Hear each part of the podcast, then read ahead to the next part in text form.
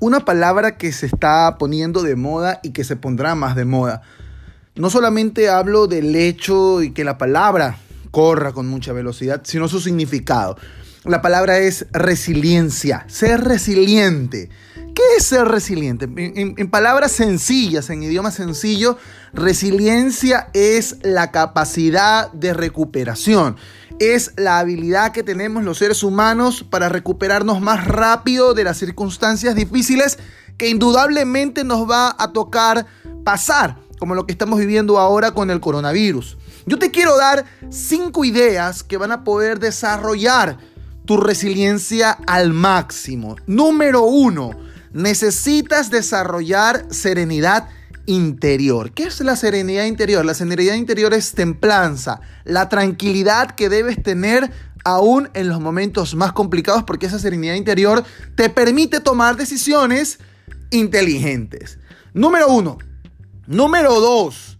Florecer en situaciones caóticas. Cuando hablo de florecer, hablo de crecer, de desarrollar, de que las situaciones de tu entorno externo no afecten tu interior, sino que tú puedas seguir creciendo aún en medio de esas situaciones.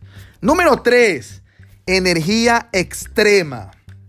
El encierro, las preocupaciones, el afán hace que nosotros estemos con nuestro nivel de energía vital bajo, pero necesitas desarrollar tu energía vital arriba leyendo libros, escuchando música, haciendo ejercicio, moviéndote, conversando con otras personas que te permitirán desarrollar esa energía al máximo nivel. Número cuatro, desarrollar un buen sentido del humor dentro de todo lo malo, dentro de todas las circunstancias que nos tocan experimentar hay factores positivos que toca sacarlos a flote. Así que el sentido del humor va a ser una herramienta y una medicina muy cotizada en este tiempo de coronavirus.